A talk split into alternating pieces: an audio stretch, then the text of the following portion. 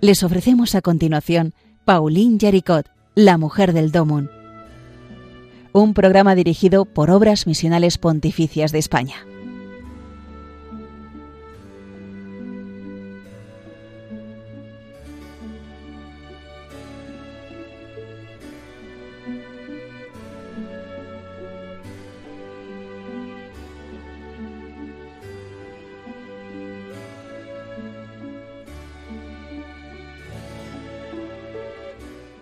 Buenos días, queridos amigos de Radio María. Jueves que estamos aquí a estas horas tempranas, las 6 de la mañana, ¿verdad? Qué madrugones nos toca hacer, pero vale la pena porque vamos a hablar de cosas bonitas e interesantes. Vamos a comenzar por donde hay que comenzar, que es poniéndonos en manos del Señor, rezando esta oración eh, pidiendo la pronta beatificación de Pauline Marie Jaricot. En el nombre del Padre y del Hijo y del Espíritu Santo. Amén. Señor, tú has inspirado a Pauline Marie Jaricot la fundación de la propagación de la fe y del Rosario Viviente, así como su compromiso total por la causa de los trabajadores. Que pronto llegue el día en que la Iglesia pueda celebrar la santidad de su vida. Que su ejemplo lleve a gran número de cristianos a dedicarse a la difusión del Evangelio, para que los hombres y las mujeres de nuestro tiempo y todos los pueblos del mundo puedan descubrir tu amor infinito manifestado en Jesucristo nuestro Señor, que vive y reina contigo en la unidad del Espíritu Santo, y es Dios por los siglos de los siglos. Amén. Pues muy buenos días, les habla José María Calderón, estamos a jueves y a las 6 de la mañana los jueves en Radio María tenemos el programa que está dedicado a esta gran mujer, se llama Pauline Marie Jaricot, francesa del Lyon del siglo XVIII y del siglo XIX, perdón, ¿eh? y mm, que eh, eh, en este programa que se llama Pauline Jaricot, la mujer del Domun, porque a ella se le debe a ella, a, su, a una inspiración que ella recibió sin duda alguna del Espíritu Santo, se le debe eh, la existencia de este, eh, de este grandísimo, precioso instrumento que tiene la Iglesia para mantener los territorios de misión, que se llama el Domingo Mundial de las Misiones.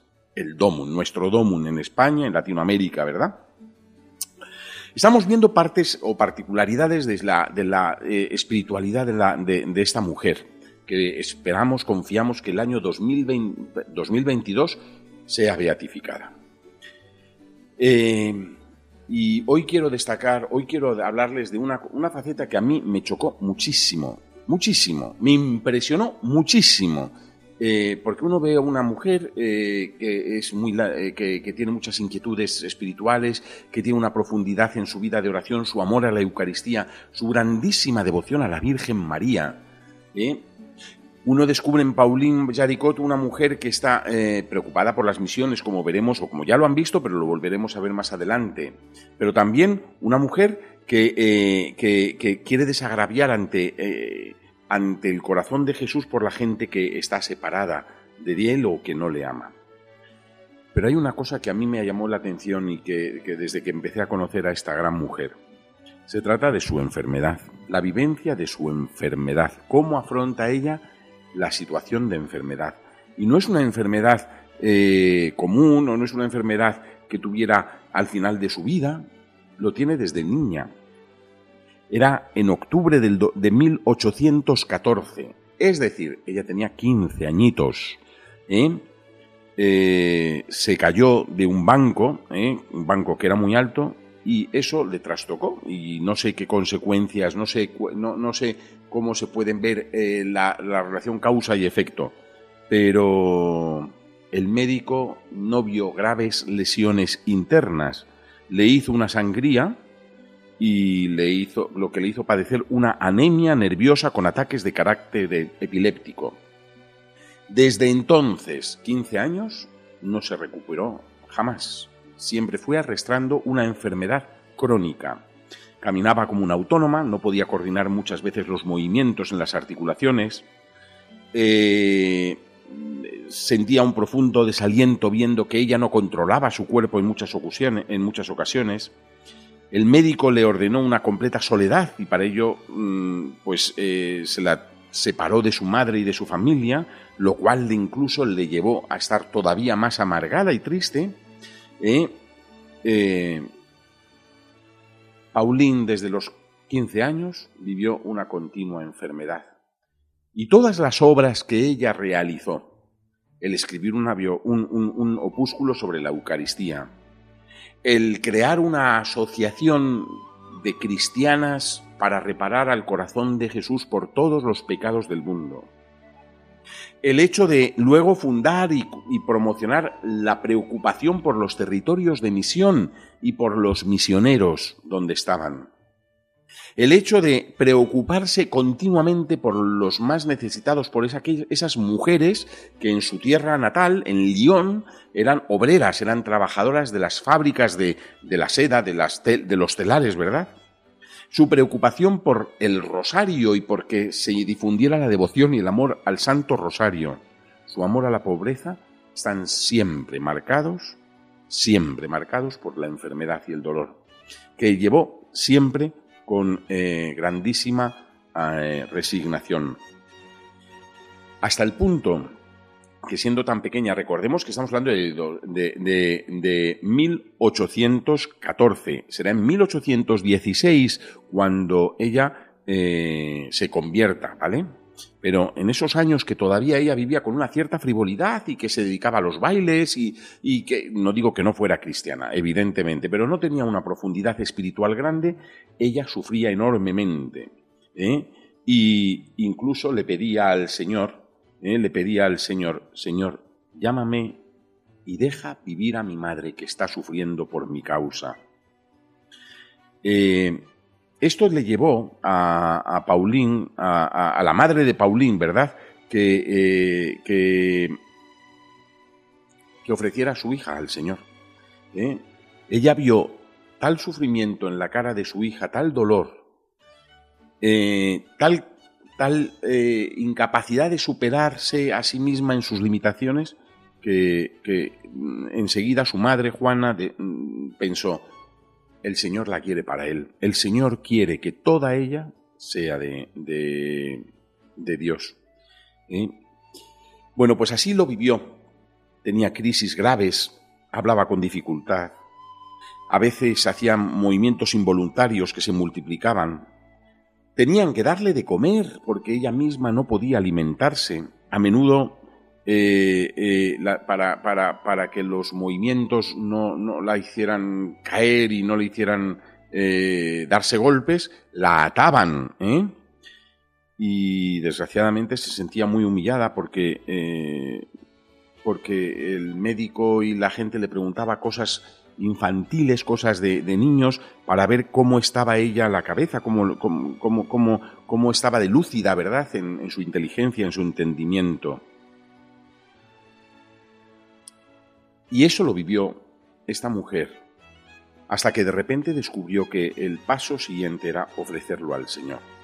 Cuando ella descubrió que el Señor la amaba, que el Señor la quería, que el Señor la había bendecido con eligiéndole para ser totalmente de ella, ella entendió, aceptó y amó su enfermedad como un medio de desagravio por los pecados cometidos contra el Espíritu Santo y contra Jesucristo, contra el Sagrado Corazón de Jesús, y también como un medio para ella poder ofrecer para las misiones algo hermoso. Ella descubrió que su enfermedad podría servirle a ella para purificarse de todos los pecados. Ella eh, eh, vivió todos los días de su vida con dolores, con enfermedades, con, con dificultades para la movilidad. Viajó una vez a... Eh, es muy curioso, ¿verdad? Porque eh, ahora eh, nosotros en el siglo XXI eh, estamos más acostumbrados a ver al Papa, ¿verdad? El Papa Francisco, que es nuestro romano pontífice, pues se le ve con cierta frecuencia, bueno, en los medios de comunicación, en las redes sociales, luego tienen una audiencia todos los miércoles, los sábados, los, perdón, los domingos sale a rezar el Ángelus, Eh, desde, desde Juan Pablo II, pues se ve como el Papa se incluso se, se mezcla con la gente cuando va por la plaza de San Pedro, ¿verdad? Y, saluda a los enfermos y saluda a las, a las mujeres que, a los matrimonios recién casados, ¿verdad? Que van a, pedirle la bendición y luego los viajes que hacen. Pero estamos hablando de 1815, 1820, 1825. El conocimiento del Papa era muy muy irregular, la, la, posibilidad de estar con el Papa y de conocerle, de abrazarle, de, estar junto a él, de hablarle, de dirigirle la palabra, era muy complicado. Era una situación, era una, era una forma de vivir las cosas muy distinta a lo que hay actualmente. Y esa mujer, Pauline Jaricot, tuvo la suerte de estar eh, dos veces con el Papa. ¿eh? La primera vez fue porque ella quería ir a Roma, quería ir a a donde estaba Santa Filomena para pedirle el milagro de su curación. Y de hecho, así se lo dijo al Papa, dice, le dijo al Santo Padre, mire, yo vengo enferma, si cuando vuelva vuelvo curada, vuelvo mejor, le pido que la devoción a Santa Filomena se extienda a toda la iglesia. El Papa le dijo que sí, y allí estamos. Bueno, pues vino mejor y, sin duda alguna ella recuperó fuerzas, pero siempre arrastró la enfermedad, siempre eh, llevó consigo eh, los dolores y las limitaciones que, le impedían, que le impedían hacer lo que realmente quería, lo que realmente deseaba su corazón. Por eso es un gran ejemplo para todos nosotros que somos, con perdón, soy, seguramente ustedes que me escuchan no lo son, pero yo que soy muy quejica cuando tengo un dolor, cuando tengo un sufrimiento, cuando tengo una limitación, cuando eh, el tema de la vacuna, ¿verdad? Nos ha dejado tumbados, la, bueno, la pandemia está dichosa, ¿verdad? Pero la vacuna contra ella y nos ha influido y tal. Pues es verdad que nos encontramos a veces muy limitados. ¿Y qué hacemos? Protestar, quejarnos. Vamos a, pedirle a Pauline Saricot que nos enseñe a amar ese camino que podemos ofrecer al Señor en desagravio por los pecados de todos los hombres, en desagravio por los nuestros propios pecados, y como un acto de amor que unimos a la cruz de Jesús para decirle que le queremos.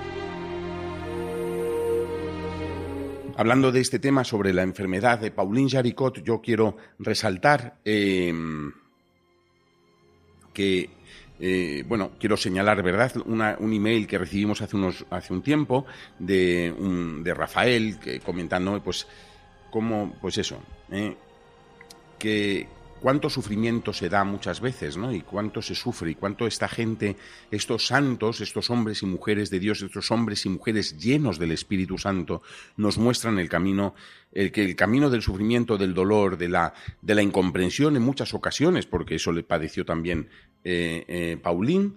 Eh, es el camino común de muchas personas y nos enseñan a vivirlo con sentido sobrenatural.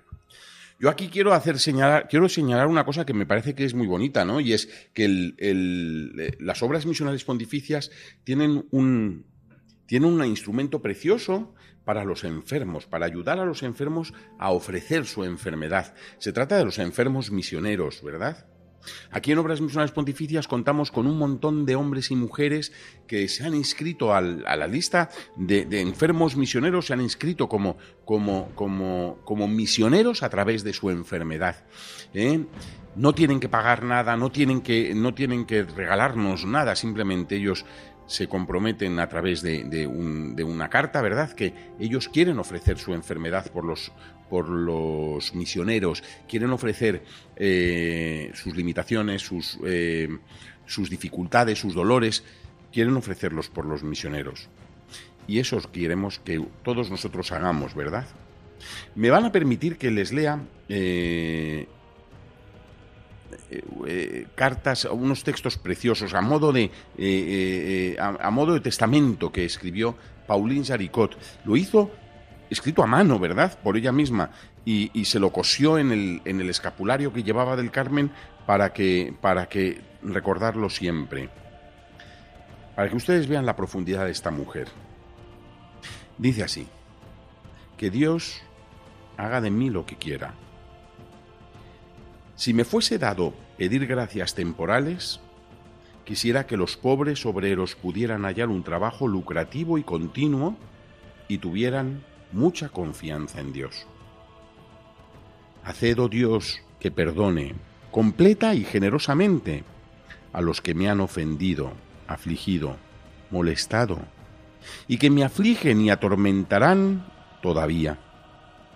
Si mis dolores tienen algún mérito, sean mis enemigos los primeros en recoger los frutos para su salvación eterna y su bienestar temporal. Triunfe sobre todos la Iglesia romana y que su vicario, el Santo Padre, recupere todos sus derechos sobre la tierra. Dígame mm, si esto no es una preciosidad. ¿eh? Esta mujer enferma, con las piernas que tenían llenas de úlceras, eh, que ya casi no caminaba, eh, que estaba hinchada eh, y que tenía una enfermedad del corazón ya mm, en su última fase, escribió esto para recordarse a sí misma que el valor de la enfermedad lo ofrecía por los que le habían hecho daño. Ella tendía, seguía permanecía fiel en defendiendo a sus acreedores y a aquellos a los que pudieran haber, haberle ofendido. Y por eso escribía unos, un, un tiempo antes de morir que la justa, alta y santa voluntad de Dios se haga en todas las cosas. Sea alabado y por siempre glorificado. Os adoro, voluntad de mi Dios, mi Creador, mi Salvador, mi Rey, mi Padre, mi hermano, mi esposo, mi fiel amigo, mi bienhechor. Voluntad fuerte, fecunda, rico del más generoso amor, infinitamente sabia y tierna, devota, generosa, previsora, constante, bienhechora. Vuestros caminos son desconocidos a la ciega naturaleza, pusilánime, sensual, ociosa, rebelde, pero ellas conducen a la vida, que abriendo al alma los tesoros de vuestra gracia y levantando el velo que oculta los misterios de la redención, la hacen suspirar por la fuente viva que brota de la vida eterna. ¿Qué importa, pues, oh voluntad amada y amable de mi Dios, que me quitéis los bienes terrenos, la reputación, el honor, la salud, la vida?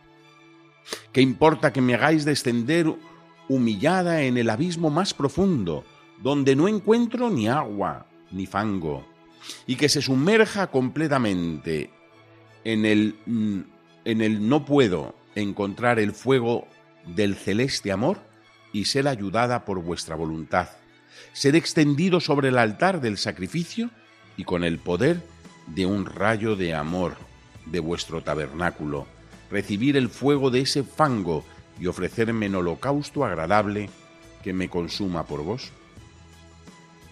Sería yo mil veces afortunada si pudiera decir muriendo por vos y por mis hermanos, para esto nací y mi deber está cumplido. Acepto vuestro cáliz como la deliciosa copa de dulces bendiciones Me reconozco indigna, pero espero vuestro auxilio, la unión y la consumación del sacrificio, por vuestra mayor gloria y salvación de mis hermanos, particularmente de los que han contribuido a hacerme merecer algo de vos. Os recomiendo con los que voy a morir insolvente, y os pido que, haciendo yo que habiendo yo sacrificado mi carne, mi sangre y mi vida, después de mi muerte, vuestros amigos paguen mis deudas. Terminamos el programa de hoy, el programa dedicado a cómo vivió la, esta gran mujer, Pauline Jaricot, su enfermedad, sus enfermedades, su situación de limitación física tan grande, su aceptación de tener que ser atendida durante grandísima parte de su vida, donde eh, ella tenía que aceptar que, hasta que le dieran de comer. ¿eh? Y, y, cómo lo vivió como una oportunidad de entregarse. Bueno, yo creo que eh, hay un en Radio María se dice en ocasiones para, para, para, bueno para ofrecer los, unos CDs con la vida de los santos que los santos nos enseñan, nos enseñan a ser cristianos, nos dan aliento, ¿verdad?, en nuestra vida cristiana. Yo doy gracias a Dios por haber conocido el, testimonio de Pauline Jaricot con, bueno, pues con motivo de su próxima beatificación. Yo doy gracias a Dios por, por haberme dejado tener la posibilidad de leer sus escritos, eh, pues para poder darlos a conocer a los demás y para poder yo mm, entender bien cuál era mi función como responsable de la propagación de la fe aquí en, España, ¿no? Y, porque me enseñan a ser no solamente mejor sacerdote, mejor cristiano, sino incluso mejor persona. La vida de los santos son una, una preciosa oportunidad que tenemos para que para descubrir que la vida del hombre aquí en la tierra puede ser mucho más rica de lo que ya es y puede ser mucho más eh, eficaz o dar mucho más fruto de lo que mm, nosotros nos podemos imaginar. Si con, si, si con la alegría y la entrega, si con la generosidad y la predisposición interior que los santos tuvieron, vivimos en cada momento. Pues nada, ya saben, el domingo que viene, perdón, la semana que viene nos volveremos a encontrar. Que pasen una feliz semana, que Dios les bendiga.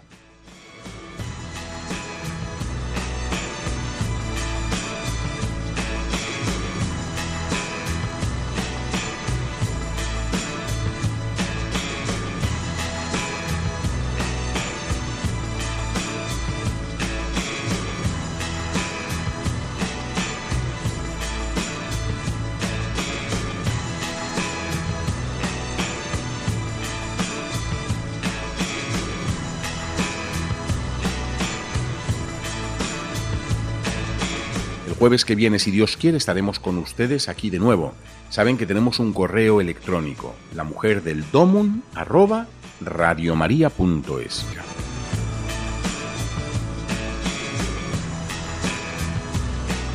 Han escuchado en Radio María Pauline Yaricot, La Mujer del Domun, un programa dirigido por Obras Misionales Pontificias de España.